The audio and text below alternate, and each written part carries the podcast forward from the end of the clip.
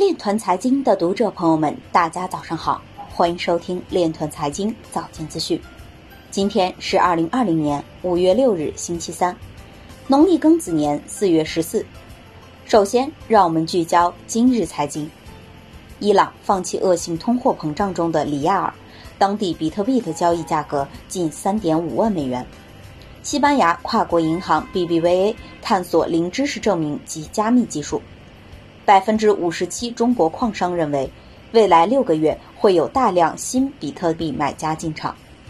中国军网表示，应注重运用区块链等新技术，提高金融风险预警监管能力。稳定币将以太坊的交易数量推高至二零一九年七月以来最高水平。IBM 默克公司宣布获得 FDA 支持的药物追踪区块链试验成功。Beckett 前首席执行官于二零一九年任职期间收入为三百五十万美元。美剧《亿万富翁》第五季剧情以比特币矿场破产开场。比特币安全专家表示，即使百分之五十的矿工关闭运营，比特币网络仍然安全。西北大学汪婷婷表示。需加大对区块链等领域的投资力度，释放经济增长潜力。今日财经就到这里，下面我们来聊一聊关于区块链的那些事儿。据证券日报五月五日消息，中国民生银行研究院院长黄建辉认为，加快我国资本市场改革势在必行，也恰逢其时。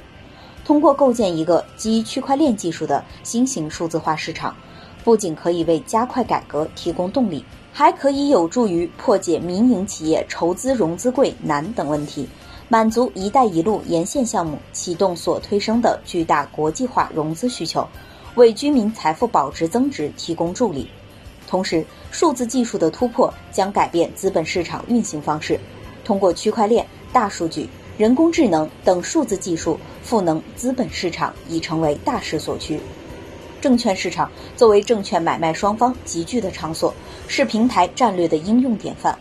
未来可通过独具特色的机制系统，更有效的激励多方群体之间进行互动。